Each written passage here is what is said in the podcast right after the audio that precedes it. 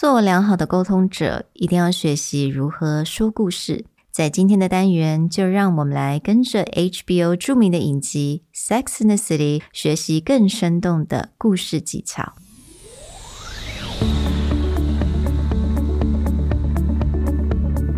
Hello，欢迎来到 Executive Plus 主管与沟通力的 Podcast。I'm Sherry, an educator, certified coach, and style enthusiast. 我相信专业有效的沟通是语言跟逻辑的完美结合。And I'm Nick, a startup consultant, corporate trainer, and late night gaming junkie. I believe great communication requires the right mindset and solid frameworks. 我们希望带给大家职场英语的技能、跨文化沟通技巧与其他能帮助您成为出色领导者的工具。Join us each week as we share our experience, research, and methodologies to take your communication and language skills from good to great.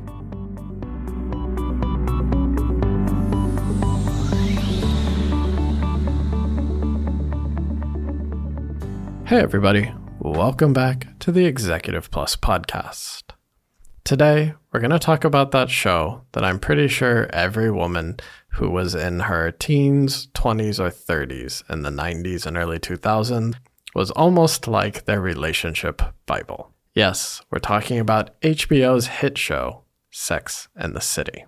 So many of you may think that unless you have a Cosmo in hand and are ready for some girl talk, this might not be the episode for you. But we wanted to bring this show, a special favorite of Sherry's, back up because, as we hinted at the episode at the beginning of the month, there's a really interesting storytelling element in the way that they plan out the plots and the way they plan out the storyline of each episode of Sex and the City in a way that makes it a true modern way of telling a fairy tale story. So we want to break that down a little bit and talk about what can you learn about storytelling and communication from Carrie and the rest of the Sex and the mm-hmm. City crew. I absolutely love this show. Like basically this was the show that got me to New York, literally. I'm sure my dad would love to hear that. Don't tell him. So，欲望城市，我相信 几乎所有的女生应该都可能看过几集，或者是你跟我一样都是她的 big big fan。那 Carrie、Samantha、Miranda and Charlotte 这四个角色呢，他们从第一季一直开始呢，他们就维持了一个非常 consistent 的一个说故事的方法。那我们今天想要带给大家，他们是如何这么生动的去说故事，而且呢，他可以他的技巧，我们是应该怎么样来使用或运用在我们的生活当中？Way back in episode twenty-eight. Nearly 300 episodes ago, we actually talked about Daniel Pink's Pixar pitch. Mm. And his Pixar pitch specifically starts with term once upon a time. Now, a lot of people may look at this and be like, I'm not going to stand in a boardroom and tell people once upon a time. But why we connect this to the Sex and the City plot is that there are certain elements of storytelling, especially the fairy tale, that are incredibly useful when it comes to connecting with an audience or talking about something. And two of those elements that we really want to highlight and connect back to either the Pixar pitch or the Sex in the City is the idea of how do you frame out the opening of your tale? And in the case of Once Upon a Time or the standard fairy tale is going back watching any Disney movie, opening any children's book, they always lay out the context for everything that's going on. And so having that right at the beginning of your story helps your audience dive in with you.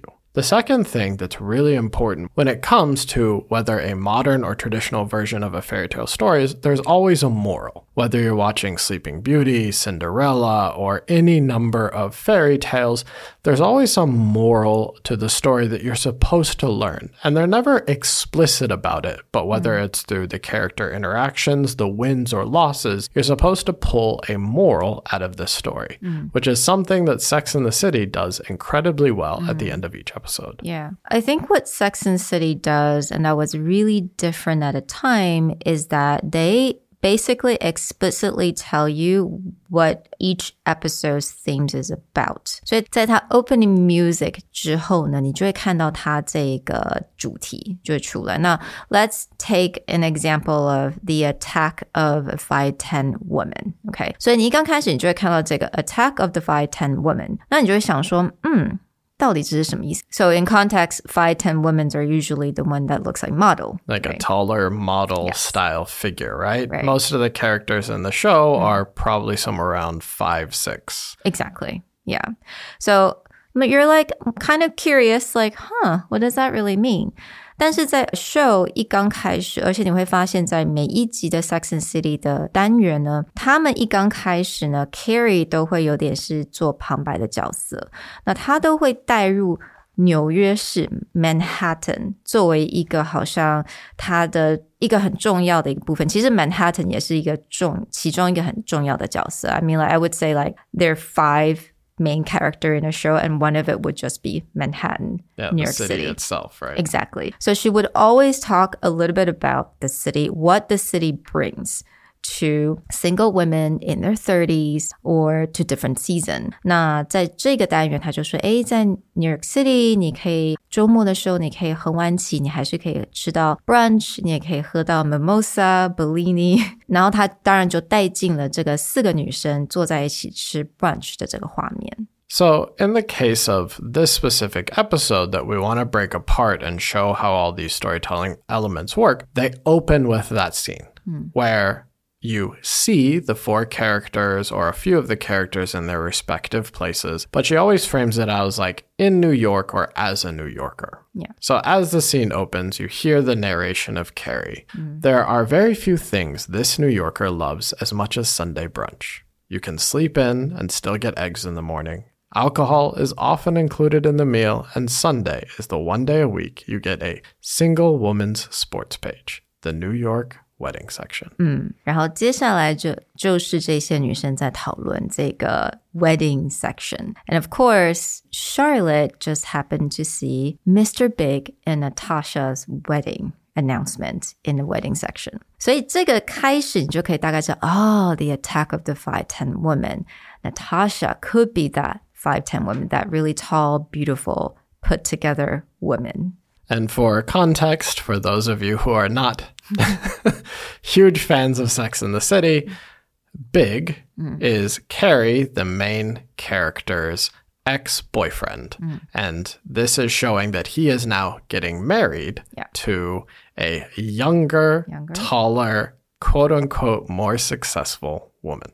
Yeah, exactly. So Natasha 她是一个又高又美，家里面可能是在很好的家庭出生的，然后在 Ralph Lauren 工作，也都是穿着 Ralph Lauren 的衣服。You can imagine that, you know, she would just be like perfect, perfect wife. And she was only 25. And the rest of the girls are in their 30s or like early 40s. Right. Yeah. And it's implied that Big is somewhere in his 40s. 40s or 50s, I think. Yeah. yeah, at the time. So obviously he broke up with Carrie and about to marry someone way younger. So that's like a slap in the face for girls in the 30s. 所以你可以开始看到这个 conflict，right？那持续下去呢，你也会透过不同他其他角色他们自己的故事，开始了解到哦，the attack of a fight ten woman it has to do with jealousy, about confidence and self criticism. And all these different themes would start to unravel. Now, bringing all of this back into the context of the fairy tale, you can start to see where this common opening might mm. appear, where it's like, once upon a time, there is a fair maiden mm. who has had a horrible breakup with her boyfriend. And then one day, mm. she realizes he's about to marry a younger woman. So just like taking all those opening elements and building it into that storytell phrasing of once upon a time, and then here's the context of what's mm. going on. And again, back to that Daniel Pink Pixar pitch, he always introduced the conflict or introduced the transition in the story with that mm. one day. Mm. And so right there at the opening, you have Carrie describing her basic life, you getting shots of all of the main actresses living their basic life, and then boom, you have that context for conflict. So now the story starts to progress, and you know, Carrie would go to like a store and trying on clothes, and she walked out of her dressing room without wearing anything, and she bumped into Natasha. So she was so sick at the point, she's like, Can I just look put together while I see this woman, this perfect woman? So she got Samantha to buy this tickets for the luncheon. Luncheon 就是一些很高级的中餐吧，我觉得很简单来讲。The luncheon that Natasha was hosting, and then she bought a dress that's like a a month rent worth of dress. And then, of course, Manolo Blahniks, which was quite expensive at a time as well. And so, what you're seeing in all of this is back to those storytelling elements of oh, you now have a conflict. One day she finds out her ex is about to marry this person, and you have starting to have these rising actions, which is over and over throughout her day. Carrie is reminded of the gap between her and this other person. And so she now has this end goal, right? They're setting up what's the climax going to be? Where are we trying to head?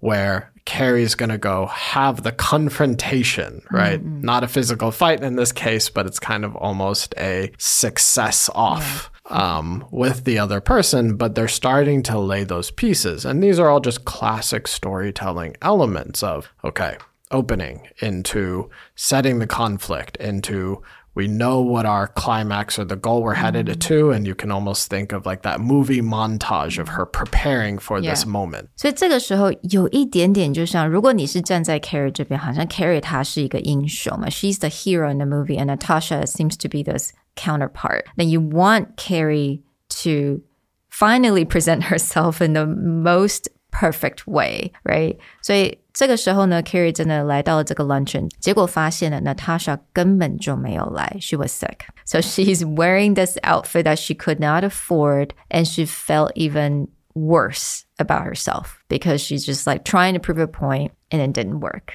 And it's really interesting because, okay, most fairy tales, you have the final mm. clash, the final battle with your villain or whatever. But the other element that starts to creep in here is the idea of the moral of the story, right? If Carrie builds herself up and she goes and battles and beats Natasha in looking good or being successful or whatever measure that you want to put it there, you may just think this is about pulling yourself together. But throughout the show and throughout any good fairy tale, they start to sprinkle what the true meaning, the true idea or moral behind the story is. And not only throughout Carrie's journey, but they start to bring the other characters in, which is this idea of in this case, women struggling with their own body image or with their own self esteem, mm. especially when comparing themselves to other women or other women's expectations. 而且在这个时候呢，观众会渐渐的开始跟着故事，跟着这个角色，你也会觉得说，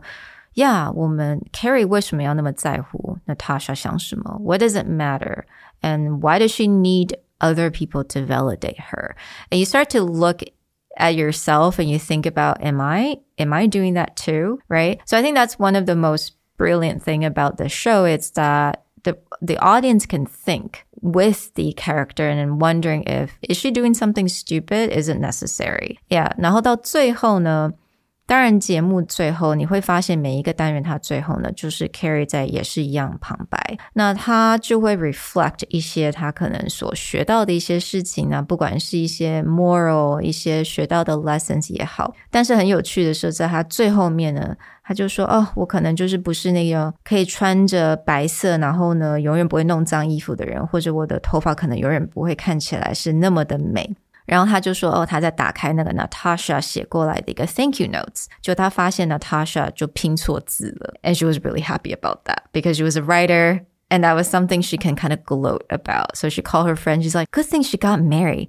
This woman's an idiot." So you have that sort of conclusion mm. that after the climax of either Natasha not showing up or her really learning that lesson, you just kind of have that little wink mm. at the end. You could call it a happily ever after. But really getting to that last piece where she's coming under to the realization of what is the thing she's actually supposed to learn there? And it's interesting because all of the side characters also face something similar. In this case, the woman mm. that Carrie is directly comparing herself to is her ex boyfriend's fiance. But then you also have side stories of Miranda, who has a nanny who is an older woman. A cleaning lady, yeah. Yeah, a cleaning lady who's incredibly critical yes. of how she leads her life and why she doesn't have a man in her life. So mm-hmm. she's comparing herself or criticizing herself based on this older woman's expectation of her. Then Charlotte is having some body image issues and it's her own expectation of who she should be. And so it's always that idea that there's some woman whose expectation they're trying to live up to. But again, back to that moral at the very end is why should you? Mm. And is that the correct way to think about it? Yeah,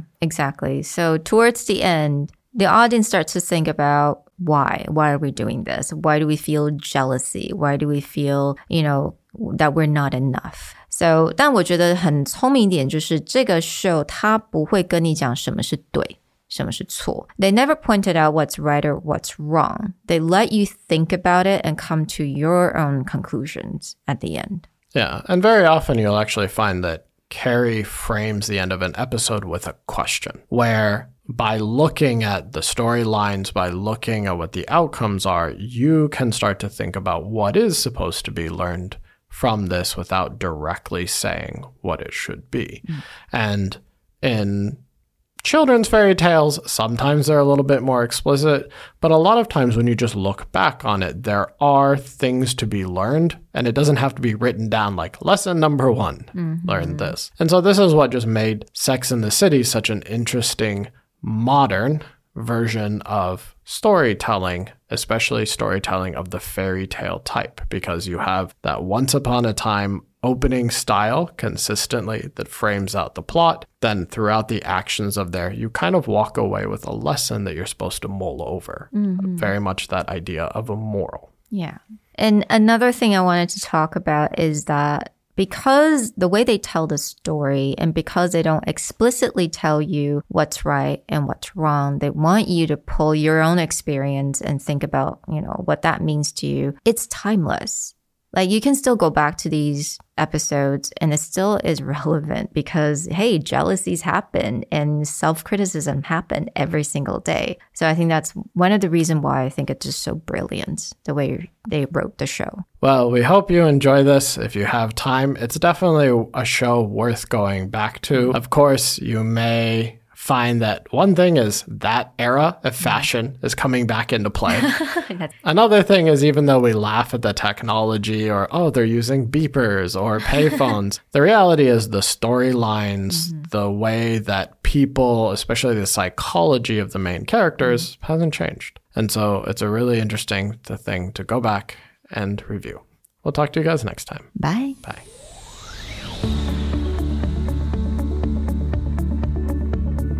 The Executive Plus podcast is a Presentality Group production, produced and hosted by Sherry Fang and Nick Howard. You can search us on Facebook, 主管英文 Executive Plus. You can also find us on Instagram, Communication R&D, and email us at sherry at epstyleplus.com.